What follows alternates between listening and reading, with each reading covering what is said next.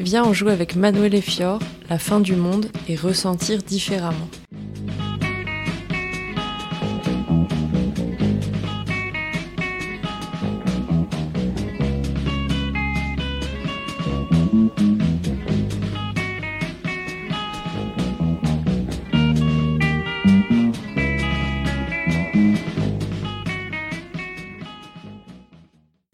Bonjour, c'est la bibliothèque du Diable au corps.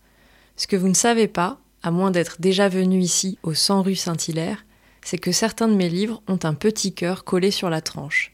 C'est le signe qu'ils figurent dans la bibliothèque idéale de quelqu'un. En effet, du temps de ma préhistoire, entre 2015 et 2016, à l'époque où mon fonds fut constitué, plusieurs personnes ont joué à établir la liste des bouquins qui avaient marqué leur vie et qu'ils aimeraient partager avec d'autres. Les livres importants, les livres qui comptent, les livres préférés, c'est un sujet inépuisable pour les lecteurs, et souvent agréable à traiter. Pour corser l'affaire et les rendre fous, ramenez tout au singulier, le roman préféré, le meilleur écrivain, l'ultime livre. Ça les réduit au silence. Beaucoup d'entre eux quittent la partie, ceux qui restent sont presque obligés de tricher. Un carnage. Comme si la possibilité de nommer un livre reposait sur la possibilité égale d'en nommer plusieurs autres. Parmi ces livres à petit cœur qui ne peuvent être aimés qu'en groupe ou en cohorte, il y en a un qui est différent. Différent parce que pour le joueur qui l'a cité, il a un statut unique, une place incontestée, une importance jusqu'à présent jamais relativisée. C'est celui-là. C'est un grand livre, 22,5 cm de large pour 29,5 de haut. Couverture rigide. Au milieu de formes géométriques en niveau de gris, on voit une jeune femme en pied.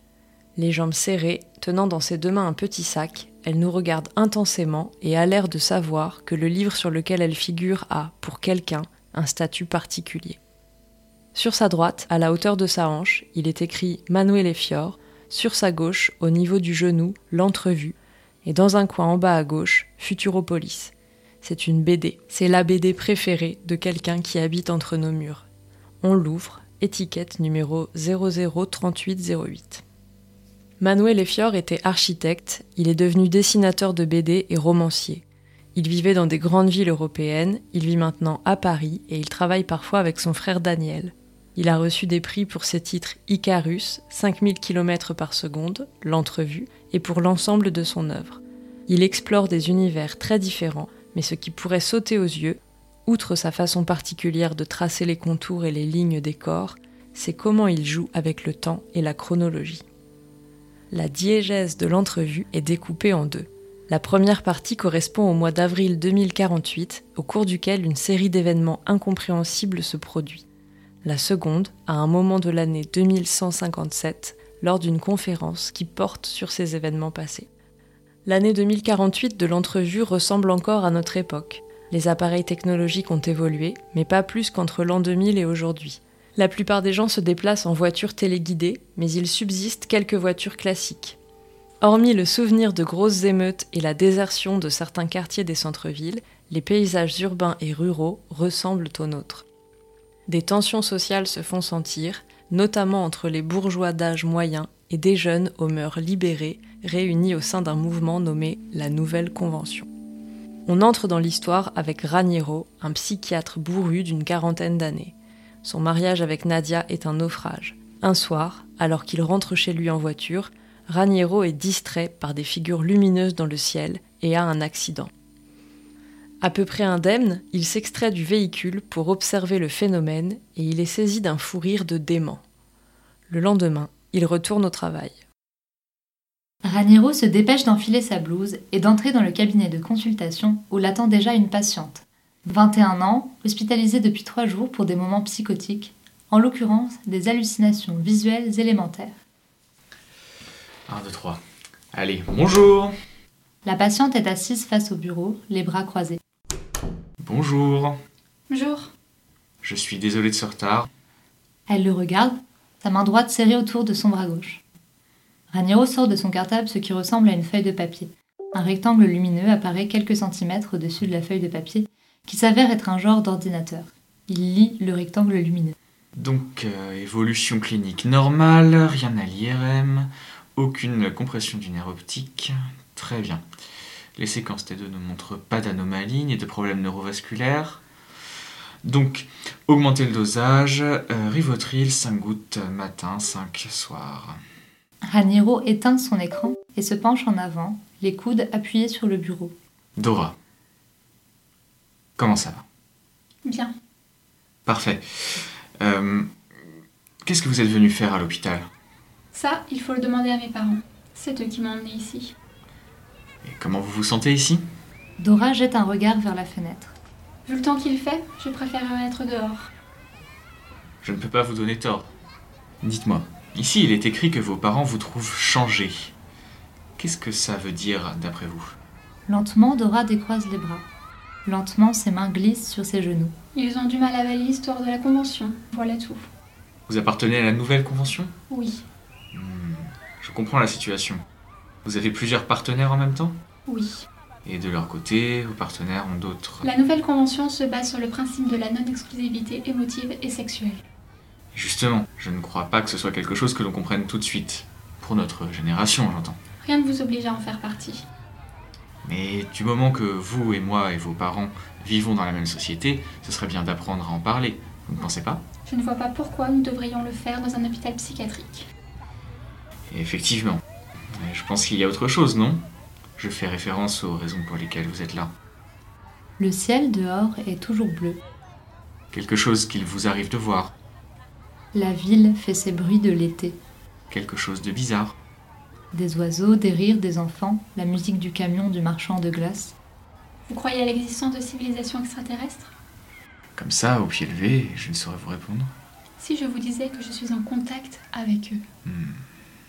vous ne me croyez pas. Du moment que vous me le dites, euh, j'ai au moins le devoir de le prendre en considération. Et quelle est la nature de ce contact? Télépathique. Je pense qu'ils m'ont choisi pour m'instruire. Et pourquoi vous? Parce que je sais voir les signaux. Ça n'est pas donné à tout le monde. La patiente est calme, bien enfoncée dans son siège. À quand remonte ce dernier contact? À la nuit dernière. Elle ne ment pas. Une chose incroyable. Ses yeux écarquillés aspirent Raniero tout entier. Vous voyez ce que je veux dire? Cet extrait nous donne à voir de grandes tranches de l'histoire esquissée dans l'entrevue. Histoire que ses protagonistes n'arrivent jamais vraiment à percevoir comme celle de la fin d'un monde. Une manière objectivement juste de la résumer, et qui pourtant n'est pas bonne, serait la suivante. De mystérieux signaux, sans doute de provenance extraterrestre, perturbent la Terre et ses habitants. La vie, telle que la connaissaient Raniero, Dora, Nadia, Walter, Rossella et les autres, s'arrête. Leur monde s'effondre. Ce résumé n'est pas faux, mais il n'est pas bon non plus, car il sollicite des représentations trop éloignées de l'entrevue. On n'entre pas dans un livre les mains vides, pas même la première fois qu'on l'ouvre. On a toujours des matériaux en réserve qui vont se mêler, se mélanger à ce qu'on lit, le rencontrer. Je vous disais l'autre jour que c'était comme construire une tour de Jenga avec les mots du livre, des idées qui lui sont totalement étrangères, ses propres sensations et n'importe quoi qui parvient à notre conscience, ou qui n'y parvient même pas d'ailleurs. Forcément, les cubes ou les tuiles, ou disons les caplas, même si ça mélange les jeux, peuvent bouger, se réagencer, mais ils dépendent toujours les uns des autres, reposent les uns sur les autres, forment quelque chose les uns grâce aux autres.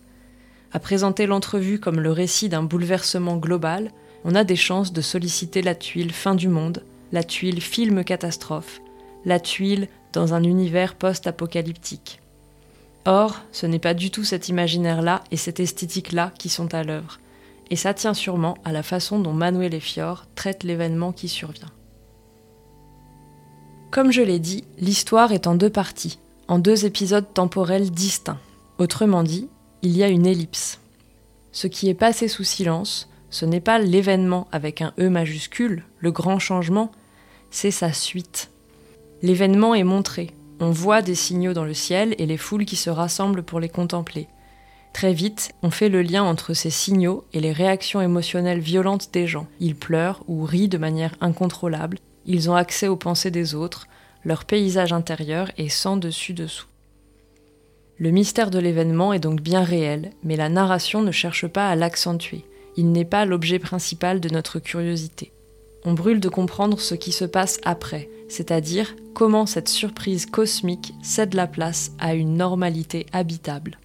Qu'est-ce qui fait le trait d'union entre les scènes de 2048 et celles de 2157 L'événement est montré, mais pas remontré, répété à l'identique, ce qui est une façon classique, notamment au cinéma, de rendre compte d'un traumatisme important. Il est au contraire décliné sur l'axe individuel, on voit ces manifestations particulières chez plusieurs personnages Raniero, Walter, Nadia, Rossella et pour finir Dora. Ceci érode considérablement l'ampleur du phénomène en tant que tel. Plus que lui, c'est le personnage et ses affects qui sont au centre. D'ailleurs, c'est ce que nous apprend la quatrième de couverture. L'entrevue est un récit de science-fiction qui n'explore pas les étoiles, mais le délicat et fragile univers intérieur des relations, des sentiments et des affections de chacun de nous. Étudiant les thèmes qui lui sont chers, Manuel Effior nous offre un roman graphique sur le temps qui passe, sur la confrontation entre les générations, sur notre société en pleine mutation. Ça ne touche ni au surnaturel, ni à la fin d'un monde, ni même à l'idée d'un changement au singulier.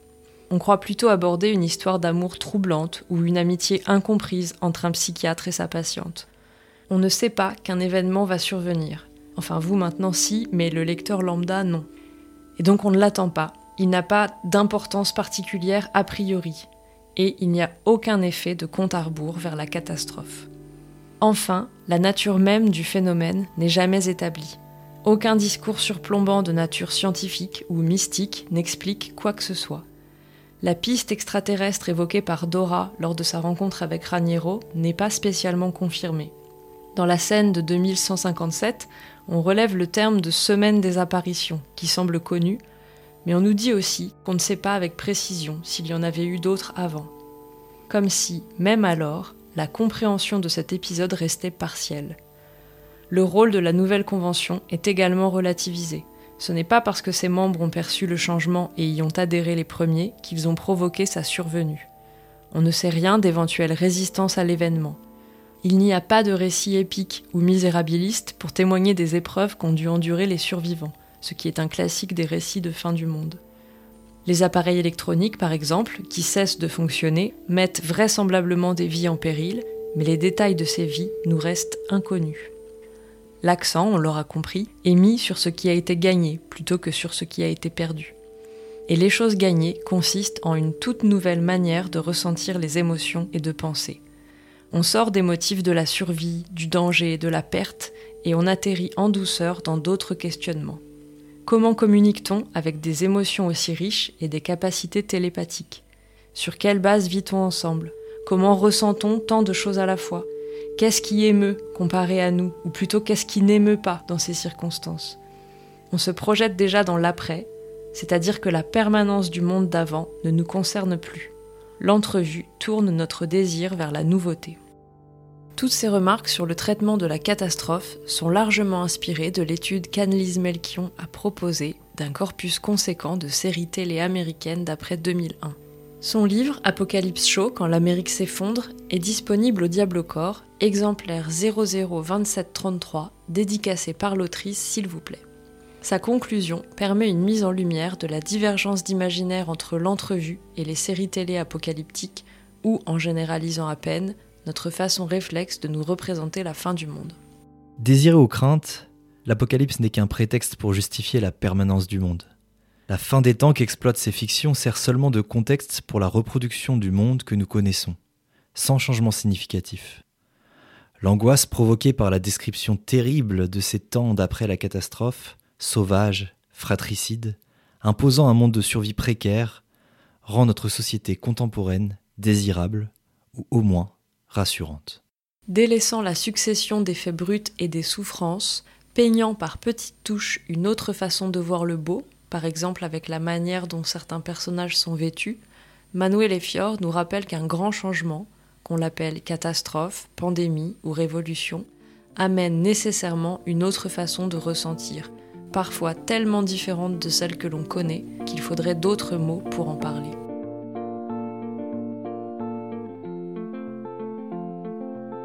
Si vous voulez découvrir par vous-même toute l'histoire de Dora, Raniero et des phénomènes psychiques bouleversants, éteignez tout de suite ce podcast. Si vous êtes encore sceptique ou trop curieux, j'ai un dernier extrait pour vous. On voit Raniero qui retrouve son ami réac Walter.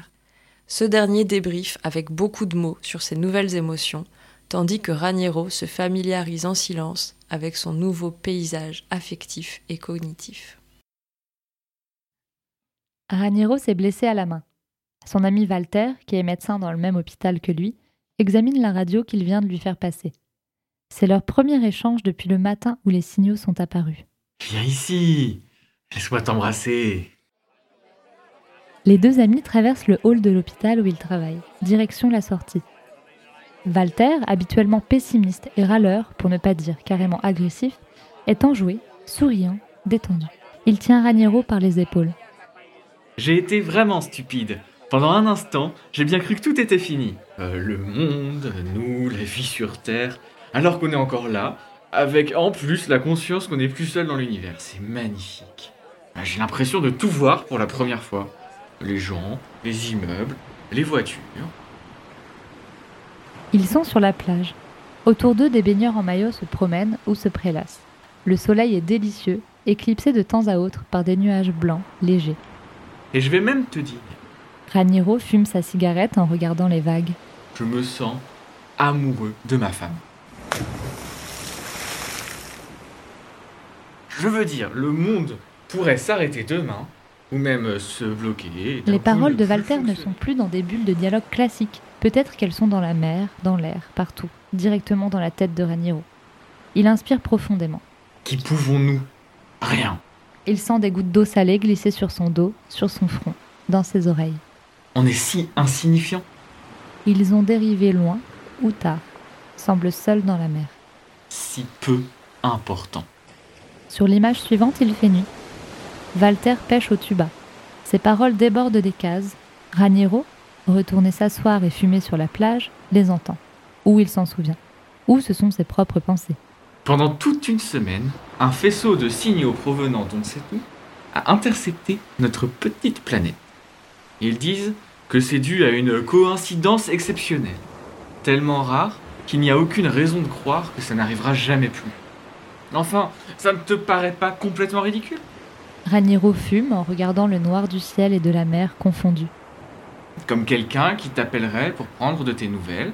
Au-dessus de l'horizon, la silhouette de Dora apparaît. Elle regarde Raniero.